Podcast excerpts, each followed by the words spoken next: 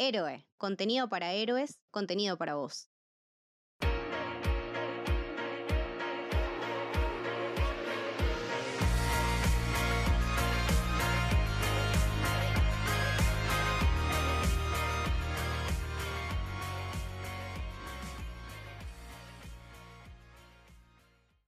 Bienvenidos, bienvenidas al Camino del Héroe. Mi nombre es Lucho. En esta ocasión no estoy con ninguno de mis compañeros habituales, pero sí con una persona que para todos nosotros es muy especial. Eh, muchos de los oyentes habituales eh, sabrán quién es apenas la mencione. Así que está ante nosotros la única, la genial, la irrepetible de Maru Panelo. ¿Cómo estás, Maru? Hola, Lucho. Hola, oyentes de Camino. Eh, ¿Todo bien? Gracias por invitarme nuevamente a Camino del Héroe. Me encanta estar acá, ya lo sabes. Así que gracias. No, no, gracias a vos. Y somos como una dupla muy particular nosotros porque eh, nos está tocando hacer en esta cobertura de las películas nominadas, eh, creo que las más sorpresivas, ¿viste? Esas películas que cuando estaban, bueno, nominada Dune y bueno, cantado, nominada Licorice Pizza, cantado, nominada eh, X, cantado. Eh, que haya una película extranjera eh, nominada ya viene pasando, entonces no te sorprende tanto, pero Coda, pum, Maru y Lucho ya la cubrieron. King Richard, chao, que es lo que vamos a hablar hoy.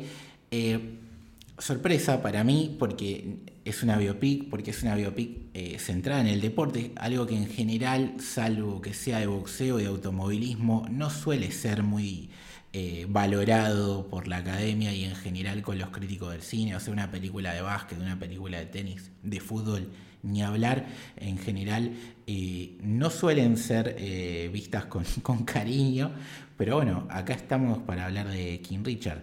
No sé qué te pareció a vos la, la peli, Maru. Igual, antes te quiero corregir que Belfast es una película irlandesa, entonces también es una película extranjera nominada dentro de las 10 películas nominadas. Lo que pasa que es inglesa, lengua inglesa. Entonces la contamos como que yankee, pero no, también hay que mencionar que Belfast es una película extranjera como con Drive My Car, que está nominada. Entonces está buena, hay dos películas extranjeras nominadas dentro de las 10 películas.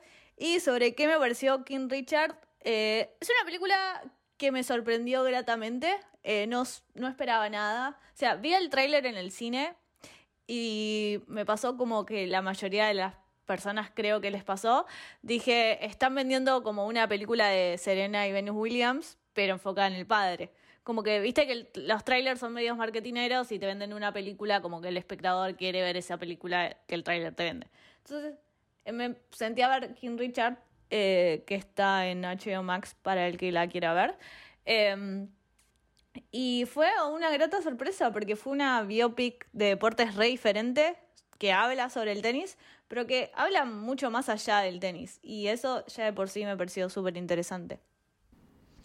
A mí lo personal, eh, todo lo que tiene que ver con el deporte me gusta, entonces eh, no soy un público muy objetivo para analizar, eh, che, esto seguramente le, le guste a todo el mundo. O sea, soy el público objetivo al que apunta la película, pero dije, bueno, esto me gusta a mí porque nada, me gustan las películas basadas en deporte, me emociona el camino del héroe justamente cuando, no un basquetbolista va, transitando y, se redime de un error o de un problema de drogas, todas esas cosas a mí me, ya me motivan porque nada, es, lo llevo adentro esa pasión.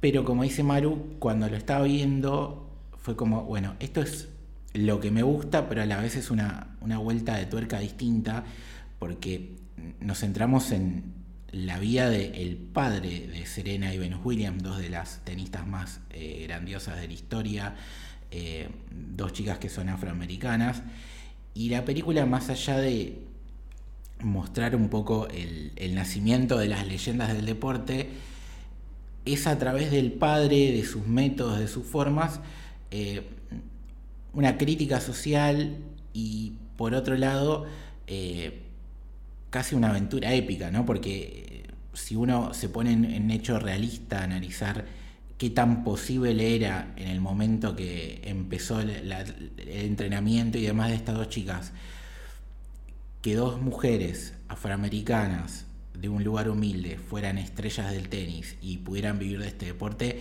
era impensado y justamente la, película a través del foco del, padre no, nos lleva a transitar ese camino. Creo que eso también es lo que a vos más te llama la atención, ¿no? Sí, a mí me llamó la atención eso y sobre todo es como vos decís, es eh, un camino del héroe, pero visto desde, desde los ojos del padre. Porque el padre también, como esto es lo que vos decís de la épica, porque el camino del héroe viene mucho de la épica, o sea, tiene mucho de épica eh, la estructura, si se quiere, de guion del Camino del Héroe. Eh, entonces, como vos decís, la película toca dos cosas re interesantes. Una, que es una, toda una cuestión social, eh, de temas de racismo y de temas de, económicos y de temas de encajar en un mundo donde se piensa que no se va a encajar y también de la representatividad, ¿no? Porque fue muy importante en su época, en los 90, ver a dos mujeres afroamericanas ganando un montón de torneos de tenis. Le abrió las puertas a un montón de personas que querían realizar tenis y, que sentían que no podían, en, eh, no tenían un lugar en ese deporte, ellas dieron un lugar en ese deporte.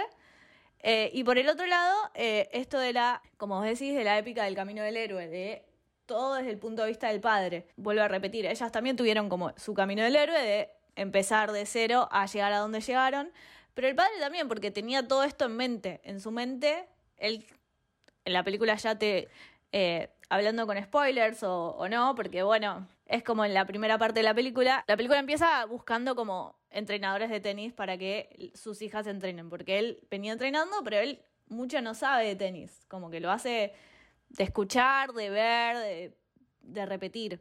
Y él entonces para buscar este entrenador de tenis tiene como un librito donde ya tiene planeada toda la vida de sus hijas. Eh, y eso como que ya de por sí me llamó mucho la atención. Como alguien tan testarudo, pero que la tiene tan clara y, que se aferra tanto a sus ideales, haya logrado lo que se logró. Porque también, como toda vida, me parece interesante como que las personas llegaron hasta donde llegaron, pero también si tienen el apoyo familiar, que es como la cuna de todo, eh, me parece que, que, es mucho más positivo. Y la película trata todo eso. Y fue, fue muy interesante verla desde esos puntos de vista. Sí, para que la gente darle un poco de contexto al que no la vio y que tiene dudas de si, la quiere ver. Eh, el padre en un momento, viendo un partido, se entera cuánto ganó ese deportista, ese tenista, eh, a través de, ese encuentro único y dice, listo, yo quiero tener más hijos, porque ya tenía, quiero convencer a mi mujer y quiero que se transformen en eso, en estrellas de este deporte. Y el tipo simplemente habiendo visto ese partido de tenis, empieza a elaborar un, plan, un método eh, para lograr ese objetivo que se puso. Eso mucha gente, creo que hay una teoría, viste, que habla de ser positivo, tener... Eh, ir pensando de antemano, tiene un nombre que no me acuerdo. Eh, viene mucho del coaching, ¿no? Sí, viene de ese lado que yo no creo en esas cosas, pero bueno, si la gente que hace coaching podría decir, bueno, mira, acá tenés el ejemplo de que esto puede ser real porque la película efectivamente le salió al tipo. Yo creo que está un poco loco entre nosotros, pero el tipo le, salió perfecto el plan porque dijo, voy a tener dos hijos o hijas y voy a lograr a través de este método que sean unas estrellas de deporte y lo hizo teniendo todo este contexto que, comentábamos antes, ¿no? que eh, el tenis es un deporte súper elitista, es un deporte eh, que históricamente, tanto a nivel premios, a nivel trascendencia y cobertura mediática, se le destaca más al varón que a la mujer. Y ni hablar de que encima eh, son dos chicas estadounidenses, afroamericanas, con todo lo, que eso significa. Entonces, superar todas esas trabas, teniendo un plan eh, previo, desquiciado a mi punto de ver, y que encima él no era una persona de ese mundo que no conociera el deporte, la técnica, los métodos de entrenamiento y le haya salido bien, es algo casi milagroso y, sorprendente porque hasta uno podría decir esto es todo fake, es todo chamullo y no, esto es una historia verídica en el cual tanto Venus como Serena son productoras ejecutivas de la película y que dan fe de todo lo que pasa y que permitieron justamente de que se centre en la mirada del padre y no tanto ellas, que después lo, debatiremos un poco, pero eh, nada, me parece que si bien yo no, no haría nunca una cosa así como el padre tan obsesivo de querer diagramar el destino de mis hijas o mis hijos, no puedo creer que le haya salido tan bien al chabón. Yo creo que el contexto que nos muestra la película, el contexto económico y social que la película muestra, me parece que es re importante para también entender al personaje de King Richard, digamos, de Richard, el padre de las eh, Williams. Eh, me parece que él viene como desde un lado, ya en la película te muestran una situación de un barrio violento a su forma, porque te lo subraya, pero no es muy interesante porque toda la violencia lo atraviesa al padre, pero porque es el punto de vista. Estás constantemente viendo eh, y la película te lo refuerza eso, porque vos decís, bueno, tipo, tal vez me interesa lo que le está pasando a Williams, a Venus o a Serena, que son las tenistas, que son las personas que nosotros conocemos, pero te lo cuenta todo desde el punto de vista del padre. Entonces, vos lo vas a tener, vas a ver casi toda la película desde un punto de vista único que es casi del padre, o sea, la focalización va por ahí. Entonces, el, el lado social y el contexto social y económico que viene Richard viene como del gueto, viene de una familia pobre, viene de una familia trabajadora y está todo el tiempo obsesionado un poco el personaje y en la película te lo subraya casi todo el tiempo con el tema económico, el tema racial y que las hijas sean excelentes. Él, él cría cinco hijas. Después te vas a dar cuenta que tuvo una una vida anterior a la mujer con la que estaba ahora, la madre de las Williams, eh, tuvo como una vida anterior que fue bastante chota de, no hacerse cargo de ciertas personas, de ciertos hijos y qué sé yo, eh, pero creo que eso va en contexto donde él se crió, se crió en un gueto, se crió en un barrio súper peligroso, se crió en eh, en un ambiente que era súper blanco y que los blancos no podían tocar, o sea, los negros no podían tocar a los blancos y digo negro como medio despectivo, pero porque la película un poco subraya como esto, digamos, de ser incorrecto. Eh, y entonces me parece que todo ese contexto en el cual viene Richard hace a la persona que hoy es en día, que la vemos en la película, me refiero a hoy en, hoy en día como lo vemos en la peli, eh, y hace todo este plan para que las hijas, ninguna de las cinco hijas, pase lo que él pasó. Sí, básicamente él es como Neo de Matrix tratando de romper el sistema y, podemos decir que lo logra, cosa que no pasó todavía, o más o menos con, con esa saga de películas, porque e, era imposible lo que tenía que hacer y le termina saliendo el contexto, como decís vos, es clave y es alguien que quizás en, la desesperación máxima buscó eh, la energía para lograr lo imposible. Y bueno, a través de sus hijas lo pudo canalizar, lo pudo conseguir. Y hoy, gracias a eso, estamos hablando de que existen dos de las mejores deportistas de la historia, como son Venus y Serena. Algo, después nos metemos un poco más en las actuaciones, si querés. Eh, pero quería destacar un par de cosas de, la gente que está detrás de las cámaras, ¿no? Me llamó la atención que es una combinación entre gente que está arrancando con personas experimentadas, porque el director se llama Reinaldo Marcus Grimm y antes de esta película tenía dos cortos y dos eh, largos. Uno se llama Monster and Bell y el otro Show Bell. Y creo que por lo que pasa en Monster and Bell, le recontra copa a Will Smith y dijo, che, quiero trabajar con vos y, por eso llegó esto, esta oportunidad. Lo mismo pasa con el guionista que se llama Sach Bailing, que está muy metido en el mundo de Hollywood, pero como guionista tal, como escritor, esta es su primera vez. Había estado en un corto y nada, y ahora el flaco la, rompió con, con la escritura de esta película, está nominado al Oscar, es una de las seis nominaciones, entonces el flaco, primera vez que guionista y tiene una nominación al Oscar. Y encima creo que se va a encargar de hacer el guion de Creed 3 o ya lo hizo, no sé bien. Eh, entonces estamos hablando de una carrera incipiente de, esta persona. Y por el otro lado, tenés eh, gente muy experimentada, ¿no? Porque está en fotografía eh, Robert Elswit, que ganó el Oscar ya por Petróleo Sangriento y que es un colaborador recurrente con Paul Thomas Anderson. En la música lo tenés a, Chris Bower, que tiene su experiencia y que en este caso vino porque ya había trabajado con el director en, la ópera prima de él. Estuvo en Green Book, que ganó el Oscar, estuvo en Space Jam, entonces está como en, lo indie y en lo mainstream por algún lado. Y por último está en montaje Pamela Martin, que estuvo ya nominada por una película con tintes deportivos como es The Fighter. Esta es su segunda nominación a Mejor Montaje. Entonces, es loco porque es una película que combina estos dos mundos, ¿no? Como los debutantes barra promesas y, gente muy talentosa ya acostumbrada a trabajar en Hollywood. Y creo que, eh, si bien es una película que muchos pueden subestimar por ser una biopic, por ser centrada en deporte, eh, técnicamente está muy bien. Sí, me gusta esto. Yo siento que, no sé si Will Smith, o sea, ¿quién fue el primer en la cabeza que trajo esta película? Eso, la verdad que no, no llegué a leerlo. Siento que Will Smith tiene mucho de, de, de como unir a estos mundos.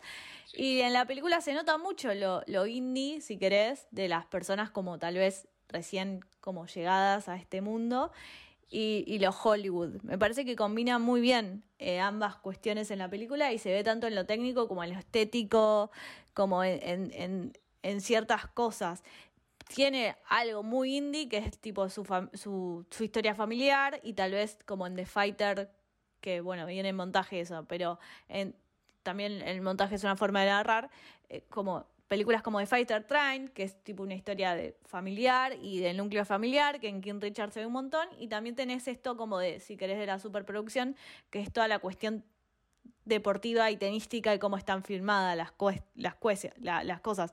Siento que tiene un clímax que es medio spoiler esto, pero bueno, el clímax final es como el partido final de, de, de Venus, ¿De Venus o Serena? No, de, de, Venus. La, corona, la coronación ante una top ah, una top mundial, que está buenísimo todo lo que pasa en ese clímax, porque uno tiene muchas ganas de que Venus gane y no gana, pero por, por cuestiones. Y toda esa parte final está filmada muy bien y creo que tiene toda esta cuestión de, de superproducción de la, de la peli. Entonces me gusta que esos dos mundos se junten y creo que King Richard lo hace muy bien. Eh, se puede ver en la peli. Sí, eh, yo quería destacar eso último que dijiste, porque muchas veces se subestima, ¿no? Cuando es una película de deportes, lo que tiene que ver con la acción del deporte en sí mismo, ¿no? No es fácil eh, que se entienda y hacerlo cinematográficamente a, no sé, las acciones de un partido de tenis, de un partido de básquet, de una pelea de boxeo. Porque vos tenés que filmar distinto a, cómo se ve una transmisión de televisión y lo tenés que hacer bien, artístico y a la vez que sea eh, creíble y entendible, ¿no? que lo disfrute la persona que no suele consumir deportes, pero que también el experto diga, che, eh, me meto de lleno en lo que estoy viendo, me creo lo que estoy viendo.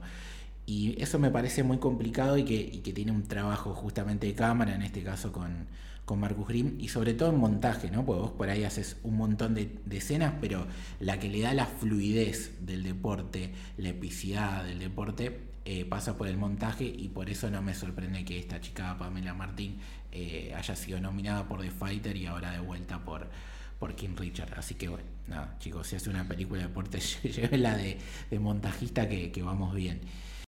Y hablando de eso, del montaje, porque hay algo que no quiero sacar, eh, quiero sacar a colación, que me pareció importante que la película dura 2 horas 24. Nunca hablamos de la duración, pero no se nota ni loca, o sea, ni loco, eh, que la película dura tanto. Está muy bien llevado el ritmo y muy bien la fluidez que tiene la peli, porque vos te la sentás a ver, decís 2 horas 24, no, esto va a ser eterno.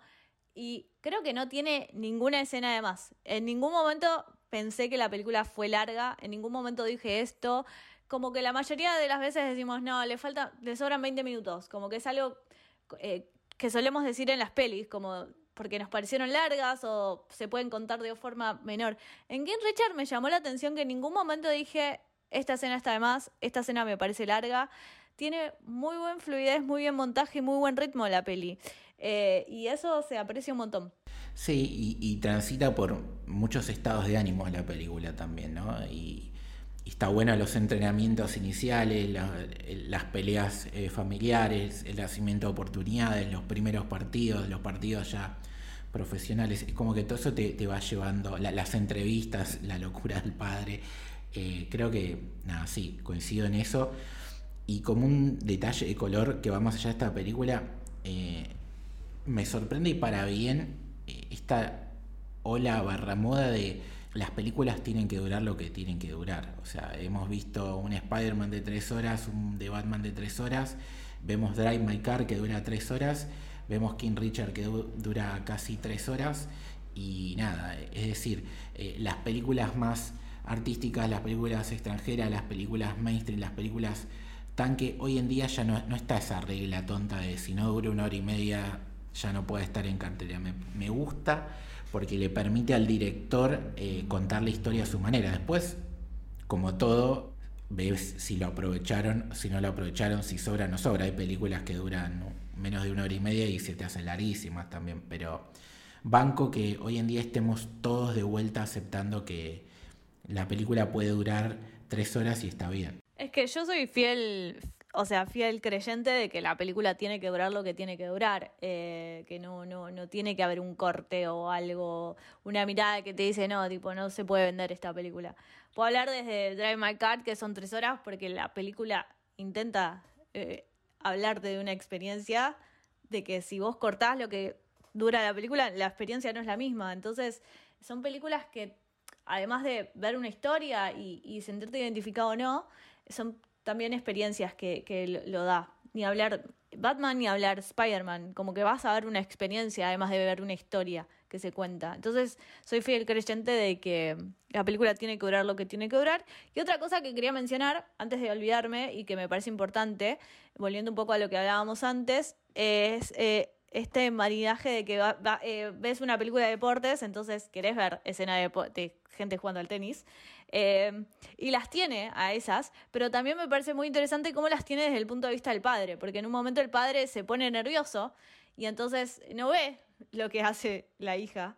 Eh, y entonces ves ese deporte, pero filmado de otra forma, de otra perspectiva. Y eso eh, me pareció re interesante, porque lo ves por ahí desde una televisión y ves toda la atención que siente el padre, pero también estás viendo el, partido.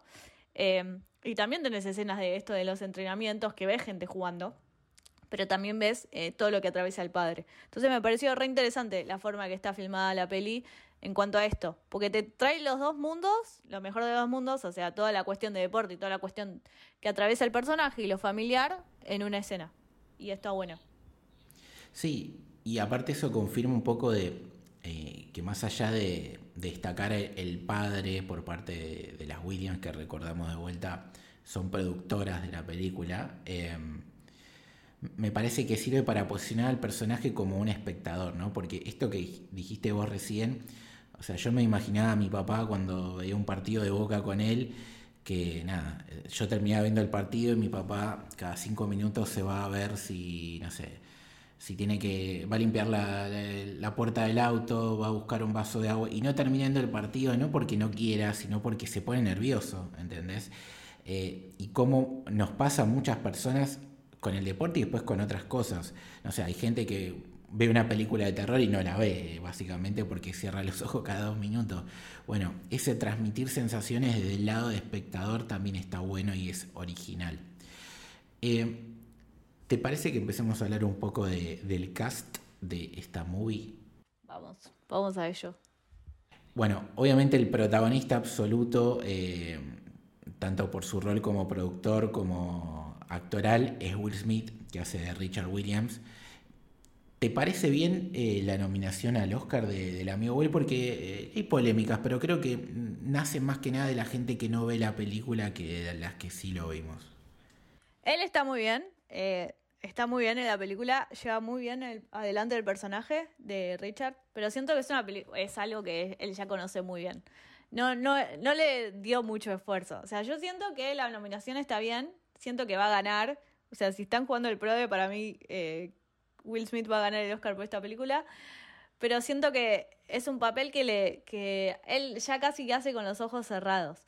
Pero también siento que esto es otra cosa a considerar, que él está muy involucrado en la película.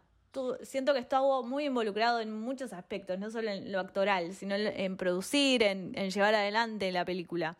Entonces también eso marca como otra cuestión que hay que tener en cuenta, que eh, al estar tan involucrado, medio que lo hace con los ojos cerrados, porque está tan involucrado que ya estudió tanto el personaje que lo hace solo. Entonces un poco tengo como esa contradicción de decir, bueno, pero es un personaje que a Will Smith no le genera ningún desafío. Eh, como otros. Hizo otras películas de deporte también que son interesantes, como Ali y otra más, que no me acuerdo cuál es. Eh, pero siento que no le produce tanto desafío porque está tan interiorizado en su papel que ya lo hace solo. Sí, yo pienso exactamente lo mismo que vos. Me parece que esta película combina dos de las cosas que por lo menos en lo personal eh, más me gustan de cuando veo una película de Will Smith porque es un actor que me cae bien, pero en general no me gustan sus películas. Eh, y que cuando sí lo disfruto es o un dramón, mega dramón, como o sea, estoy hablando de, no de la película en sí, sino de su capacidad actoral en, la película. la búsqueda de la felicidad. Claro, en la, es un dramón. en la búsqueda de la felicidad en Siete Almas es donde vos realmente ves la capacidad de registro que tiene este tipo. Eh, que no olvidemos que salió más que nada a hacer comedias adolescentes, entonces eh, ahí logra mostrar otra faceta. Y la otra es cuando hace película de deportes. Para mí Ali es un peliculón, la, la cinta de Michael Mann y entonces acá tenés el lado deportivo y el lado hiperdramático. Entonces es como la película que le calza como un anillo al dedo.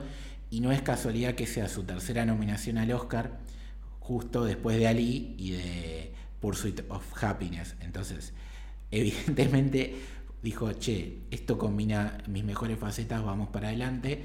Y el flaco a la vez, como decís vos, se puso el rol de productor al máximo y tuvo decisiones muy acertadas. Por ejemplo, cuando se confirmó que iba a ser finalmente Warner, HBO Max y esta cosa polémica desde mi punto de vista de publicar a la vez la película tanto en, el servicio de streaming como en cine, él agarró y dijo, bueno, la plata que nos están pagando por aceptar esto, aceptar entre comillas, pues no les queda otra que aceptarlo porque Warner es la dueña de la película, él la repartió entre todo el cast. Entonces, los actores dijeron, bueno, habían cobrado su, dinero y aparte él, esa plata que cobró la productora la repartió como un bono especial para todos los actores. Así que muy buen gesto de él.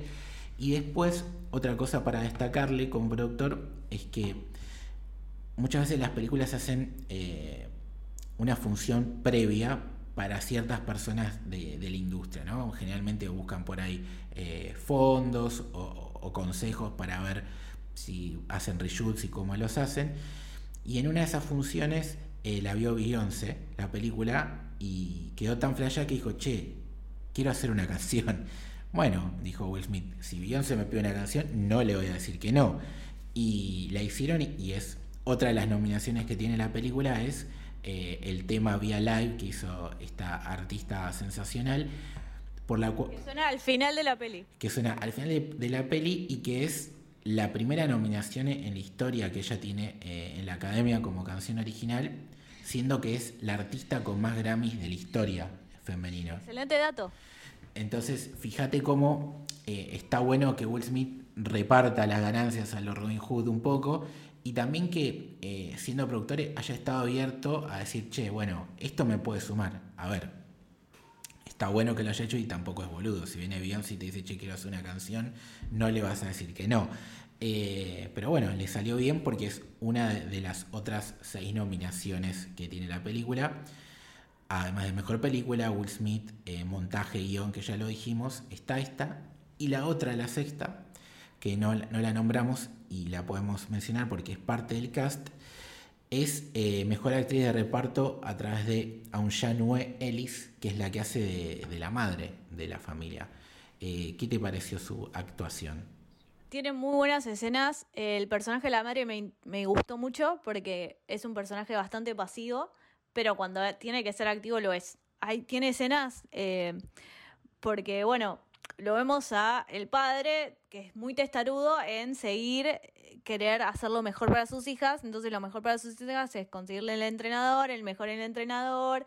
Y en la película te muestran como todo eso. Y ahí, en un momento de la película, eh, él dice, no van a jugar más a los torneos juniors, o sea, quiero que mis hijas se enfoquen en el colegio y después, tipo, hacerlas profesional. Y eso medio como que es una contradicción en el deporte, porque mucha gente en el tenis se hace profesional desde muy chico, desde los 14, 15 años, como que es medio común. ya entrar a torneos desde muy chicas, entonces eso entraba como una, contradicción. Y él decide por la hija jugadora decir, no quiero jugar más. Entonces la hija medio que se siente frustrada dice, pero yo tipo quiero jugar, quiero demostrar lo que podemos llegar a hacer. Y hay una cierta, eh, un conflicto con la madre, porque la madre le dice, vos estás tomando todas las decisiones por vos y por tu hija, y nunca le preguntaste a tu hija lo que quiere hacer. Claro.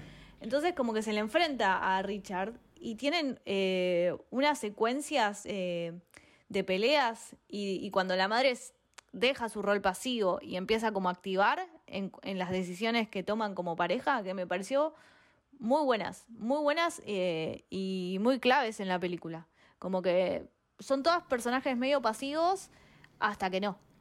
Claro, porque de alguna manera ella avala todo lo que está sucediendo, pero cuando ve algo que no le gusta, marca la cancha y dice, hasta acá íbamos bien, ya si te cruzaste esta línea, papito, olvídate, vamos por el otro lado.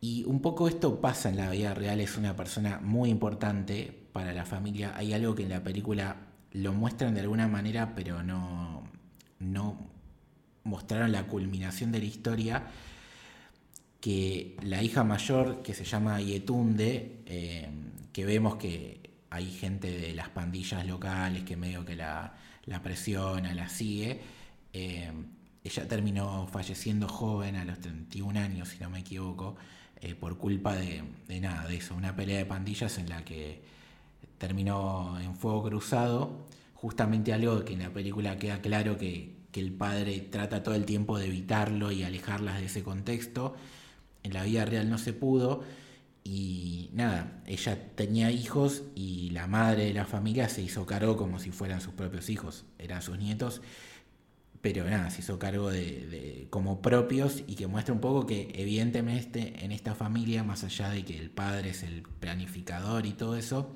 la que es el corazón, la que va al frente, la que es la contenedora, la que manda también, es el personaje de la madre. Sí, me parece re interesante este dato que decís, que no sabía que Tundi, que es un personaje de hecho en la película, tuvo este final, porque creo que subraya otra vez, eh, la película todo el tiempo te, te, te, muestra esta violencia, pero lo más interesante es que te la muestra desde el lado del padre, no te muestra la violencia desde el lado de las chicas, salvo Tundi que tiene acoso, o sea, un, un pibe medio que la acosa eh, en la calle y le dice, che, ¿cómo te llamás? Tundi, qué sé yo, y el padre medio que la sale a defender y por salir a defender el padre termina golpeado. Entonces vos ves toda la violencia que hay en el gueto, pero lo ves desde el lado de vista, desde el punto de vista del padre, no desde las hijas, porque bueno, y que también me pareció interesante porque vos ves a un ambiente súper violento, pero en la casa familiar las ves recontentas, las ves como jugando, las ves como súper positivo, el ambiente dentro de la casa familiar, en contraste con toda la violencia que genera a su alrededor y, las afueras de su casa en el gueto. Entonces este final que contás me parece súper interesante porque la película super subraya eso y lo debe subrayar por el final que tuvo la Tundi, digamos, la hermana. Sí, yo creo que eso tiene, y la decisión de no contar eso creo que tiene que ver con que la película termina la historia, o sea, lo que vemos nosotros en la peli termina antes de que haya sucedido no, eso. Y además eh, no es la película de Tundi, es la película del padre, entonces hay muchas cosas que van a quedar por afuera, sí, por el punto de vista. Sí, aparte porque creo que quisieron transmitir un, un lado luminoso, ¿no? También de la historia y, y bueno, llegamos hasta acá y, y todavía Yetunde estaba con nosotros, entonces... Eh, ¿Por qué vamos a, a, a, contar esto que nos duele? ¿no? Y bueno, me parece que está bien desde algún punto. Ya que estamos hablando tanto de, los personajes, hay dos que son determinantes en la película, que son las interpretaciones de Venus y Serena, que son gracias a Sanilla Sidney y Demi Singleton, respectivamente. Una es la hermana más grande y, y, más protagonista en la película que es Venus, y la otra es Serena. Eh, lo que me llamó la atención es que las dos chicas tienen la misma edad, pese a que interpretan eh, nada, los dos años de diferencia que en la vida real tienen eh, las deportistas. Eh, me parece que es casting perfecto las dos, son muy parecidas físicamente y, en todo. Y muy buena química. Hay muy buena química entre ellas. Y hay un dato que me gusta que, bueno, ellas entrenaron, o sea, creo que no sabían jugar tenis y entrenaron para la película, obviamente como te preparás eh, muy bien, o sea, hablando de la autoexigencia de Hollywood, te preparas muy bien para hacer una película. Ellas entrenaron con el mismo entrenador, me parece, que las Williams. Y algo interesante que una de las, de las actrices es zurda y Venus es diestra, entonces tuvo que aprender a jugar con su mano no fuerte, como sea que datitos de color que son lindos para contar. Sí, eso le, tocó a, a Sanilla Sidney, que es la que hace Venus, como dijiste. Es muy difícil jugar al tenis. Imagínate tener que aprender a hacerlo sin haberlo hecho. Con tu mano fuerte. No. Con tu mano no fuerte. es imposible. No, es imposible. Yo un par de veces agarré una raqueta y, menos mal que no la agarré nunca más en mi vida porque sería un desastre jugando ese deporte. Así que otro mérito para, para Sanilla Sidney. Y que esto eh, lo podemos atar un poco a lo que decíamos al principio, ¿no? Que a veces se subestima eh, el tener que interpretar estas cosas. Y no es fácil, no solamente porque técnicamente tenés que ser creíble, tanto para el que consume deportes como para el que no consume, sino porque hay una interpretación a la hora de los golpes, del cansancio, del esfuerzo. Y nada, me, parece que están muy bien en los dos roles las chicas, tanto en la parte deportiva, eh, imitando los movimientos de las deportistas, como en lo que dijiste vos, en lo que es ellas en su vida profesional. Súper química. Eh, supuestamente tanto Serena como Venus, eh, las dos personas reales, cuando vieron el primer visionado y vieron la química y la forma en la que ellas dos interpretaban su papel, ahí fue cuando dijeron, sí, quiero tener el rol ejecutivo a la hora de producir esto porque eh, está muy bien la película.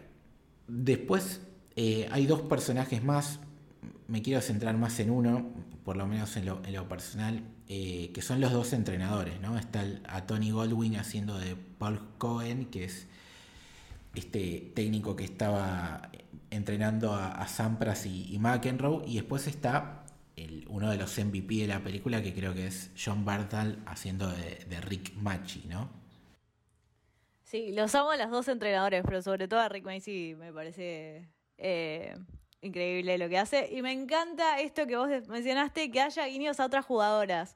Pues aparece Pete Sampras, que es tipo un jugador, o sea, yo no sé mucho de tenis, pero a Pete Sampras lo conozco y a Jennifer Capriati, eh, que también conozco, eh, que me parece buenos como guiños de ponerte en contexto también porque nunca te dicen, creo, en qué año pasa la película, pero con los jugadores te ponen un poco en contexto de, qué año está la película. Em, esos guiños a otros jugadores me gustó bastante, eh, como diciendo, bueno, si te gusta el deporte, te va a gustar estos guiños. Sí, no, de, eso que decís, un dato más de color. O sea, aparece McEnroe, aparece Sampras, que son dos de los mejores eh, eh, tenistas masculinos antes de la llegada de los tres grandes actuales, Nadal, Federer y Djokovic. también aparece Capriati, como dijiste vos, y después, bueno, en, la escena final, eh, el, el boss final es Arancha Sánchez Vicario, que lo loco que tanto Capriati como Arancha Sánchez Vicario está interpretado por dos tenistas profesionales. Eh, entonces ahí lo que buscaron era no solamente la, capacidad interpretativa, sino dos personas que realmente sepan jugar al tenis, y en especial el de, el de Sánchez Vicario para que sea más creíble todavía eh, la escena. Buen dato. Pasamos a Rick Macy, porque me parece muy buen personaje y además hay algo que también va a destacar en cuanto a la narrativa, es que el entrenador entrena a la persona, digamos, ¿no? Es el, el encargado de llevar a Venus o a llevar a Senena a su máximo nivel posible. Pero el entrenador también está lidiando con el padre, que el padre entrenaba a, a las chicas. Entonces hay una constante pelea entre yo quiero formarlas y ser las mejores profesionales posibles porque ven todo el potencial. De hecho, tipo Rick Macy las entrena gratis porque ve el potencial. Obviamente saca un porcentaje de todo eso, o sea, no, no es ningún boludo. Pero también tiene que lidiar con el padre, que es eh, claramente muy testarudo. Y esas interacciones entre los entrenadores y, Richard me, parecieron muy buenas. Eh, las disfruté mucho. Sí, son, excelentes y aparte está bueno verlo a, a en otro rol, ¿no? Siempre es el, malo, el, que te cagas trompadas, el, el y acá es, nada, es, otro, otro carisma, otra, otra amabilidad a la hora de expresarse. Y, físicamente también, creo que el, tipo tuvo que perder peso y perder músculo sobre todo para tener un cuerpo más... Eh, justamente menos eh, matón de barrio y, más parecido a un deportista, pero un deportista eh, desde el rol de entrenador y no tanto como de jugador per se. Y aparte nada, la, química con Will Smith, impresionante, ¿no? Sí, sí, sí. Eh, él me parece que hace muy bien su rol. lo es muy carismático, muy dado, muy como te crees realmente que es un... Ahora que lo ves en contraposición con todos los personajes de villano que hizo, eh, lo ves un tipo fuera de su zona de confort si queremos, eh, o no. Eh, pero lo ves un tipo muy dado, muy carismático y lidiando con este personaje Will Smith que no es para nada fácil, en su tipo muy testarudo. Eh, las escenas de ellos dos eh, me gustaron mucho, las disfruté mucho y me parece, un, me parece un, buen personaje que está muy... Porque realmente las quiere a ella en un punto, como que, quiere, se nota que quiere como que ellas le vaya bien, pero bueno, tiene que lidiar con un montón de cosas que, que tal vez con otras tenistas no tiene que lidiar que es eh, la sobreprotección constante del personaje de Will Smith. De hecho, en un momento convence a al personaje de Will Smith Richard a que jueguen el, el torneo y ven una noticia de que Jennifer Capriati se droga, porque también habla, habla de otros temas eh, indirectamente, como la presión que tiene el tenis, entonces tipo Jennifer Capriati se droga tal vez por ser adolescente, eh, ser profesional muy joven y no vivir eh, las etapas que tiene que vivir en su vida, entonces el padre quiere que las Williams vivan todas las etapas y no se coma ninguna, entonces la saca del torneo y ahí como que Will Smith, eh, Richard Macy se desmorona un poco. Dice, pero... Y, Williams, o sea, el Richard le, le, le, le, echa la culpa a Rick Macy de todo lo, todo lo que le está pasando a sus otras tenistas. Entonces hay como una contradicción constante em, que me gustó mucho cómo fue tratado. Sí, que es como dos enfoques sobre cómo tratar a un deportista de alto rendimiento eh, sin descuidar la persona de alguna manera. Y hablando de esto de protecciones y demás, uno, un tema que creo que tenemos que, tratarlo, sobre todo porque es algo que lo hemos hablado con Leti, y quería ver tu opinión como mujer. Eh, si te molesta a vos, eh, que siendo la, película de dos de las mejores deportistas eh, mujeres de la historia, la mirada, el protagonismo o lo que sea esté centrada en el padre y no tanto en ellas. O sea, ¿cómo, lo, sentís vos ese tema? Eh, yo siento eh, que como hablábamos eh, fuera de grabar, hay una cuestión de que sí, está bien, es una película que podría explotarla a las Williams, pero si querés explotarla a las Williams me parece que es otra película la que estás contando. Esta película es enfocada en el padre y creo que quiere rescatar en un punto que hay muchos padres de mierda en el deporte. en general, lo podemos ver en documentales como el de Tiger Woods o el de Naomi Osaka o, no sé, Kun Agüero hace poco dio eh, algunas notas de que su padre nunca lo apoyó, nunca le dijo que era un buen jugador. Entonces, siento que hay muchos padres de mierda o mucha presión de los padres dentro de los jugadores en el deporte y acá, en contraposición, tenemos a un padre que es súper bueno que es testarudo, pero que quiere lo mejor para sus hijas. Y, quiere la, y las hijas lo adoran al padre y resienten su apoyo. Entonces me pareció como interesante. Si querés contar una historia de las Williams, se re puede hacer. O sea, sí, háganla, me reinteresa. Pero acá vemos otro punto de vista y me parece interesante como que sacar otras temáticas de la película trata, que es como por ahí, y es algo que yo lo veo, como hablar de los padres de mierda que hay en el deporte, o hablar de que hay muchos problemas de salud mental en el deporte que no se hablan y el apoyo, la importancia del apoyo familiar en el deporte, me parece como que se puede ver desde otro punto de vista y no tal vez como una cuestión de género. Sí, obvio, o sea, se muestra la cuestión de género, está, está que las Williams fueron muy importantes para un montón de niñas que quieren hacer deportes, pero también está este otro lado familiar. Entonces, como que te mezclan un poco lo mejor de los dos mundos. Obvio, yo quiero ver la cuestión de género. Y está un poco planteada la película. Pero también vemos este otro lado de Richard y de la importancia de que tiene la familia en el deporte, que me parece que es un tema también a subrayar y que se tiene que hablar más. O la salud mental en el deporte. Es un tema que no se habla y que de a poco se está hablando. Y hay un montón de documentales, eh, tanto en la NBA como la presión que siente el jugador al jugar. Está el documental de Naomi Osaka en Netflix, que me parece que está buenísimo traerlo a colección porque Naomi Osaka es una referente, o sea, empezó a jugar el tenis por las Williams, entonces me parece como súper interesante mencionarlo y que habla sobre la salud mental y, sobre el apoyo de, familiar que tuvo. Entonces está bueno plantear esta cuestión de género porque no son protagonistas, pero también está bueno como plantear otras cuestiones que la película también habla. Sí, yo coincido con vos porque hace falta ir a ver un partido inferiores de cualquier equipo, puede no ser incluso de primera división y vas a ver cómo eh, los padres eh, le cargan sus frustraciones a los chicos y en vez de apoyarlo eh, se putean con los árbitros, putean al técnico si lo pone, si no lo pone, le viven dando indicaciones.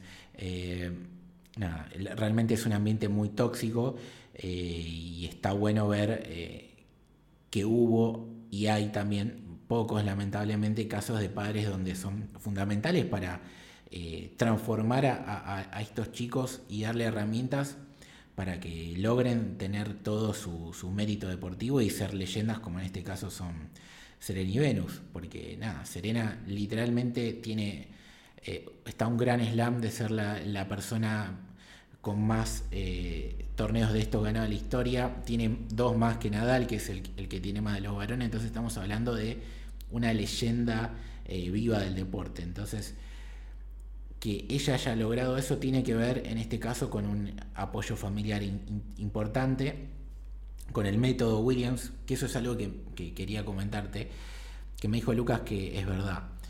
Quizás el nombre en inglés es peor que el nombre en español, que no suele pasar, porque si vos eh, lees King Richard pesa más todavía esto que estamos debatiendo, ¿no? Es decir, che, es una película de ellas y se centra en el hombre, de hecho, el rey Williams, y, no es las reinas Serena y Venus.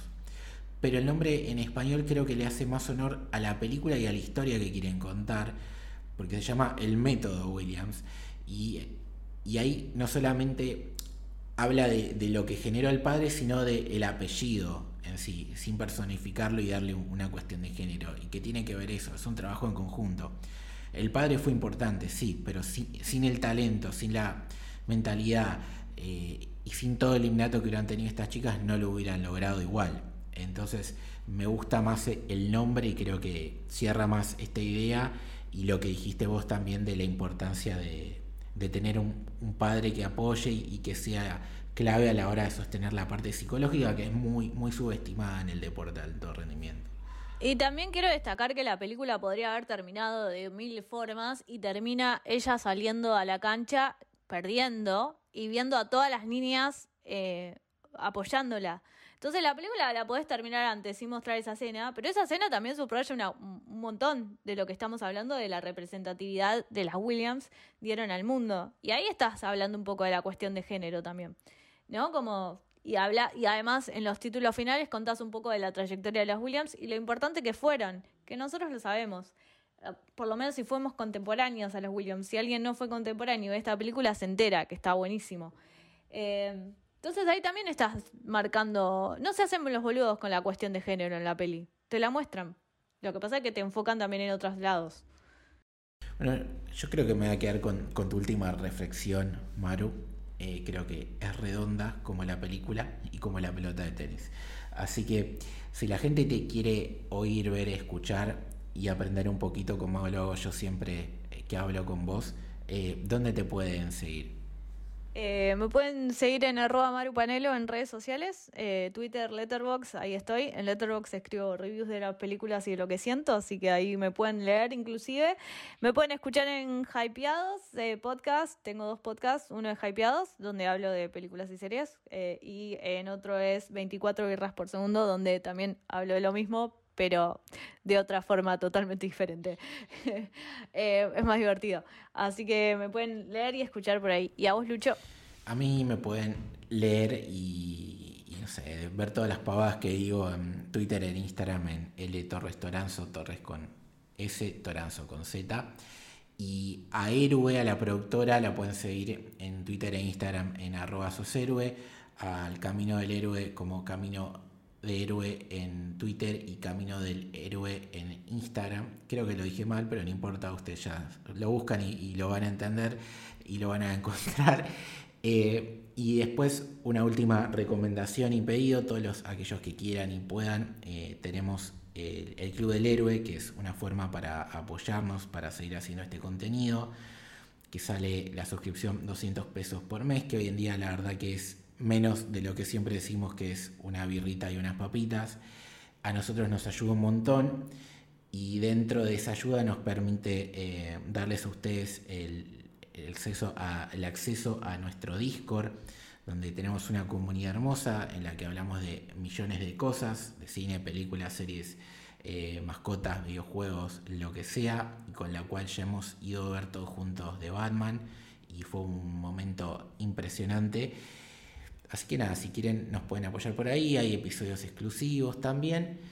Y si no, bueno, nos tienen acá para escucharnos como siempre de manera gratuita por Spotify y las demás redes. Así que nada, esto fue King Richard, esperemos que les haya gustado. Chau chau.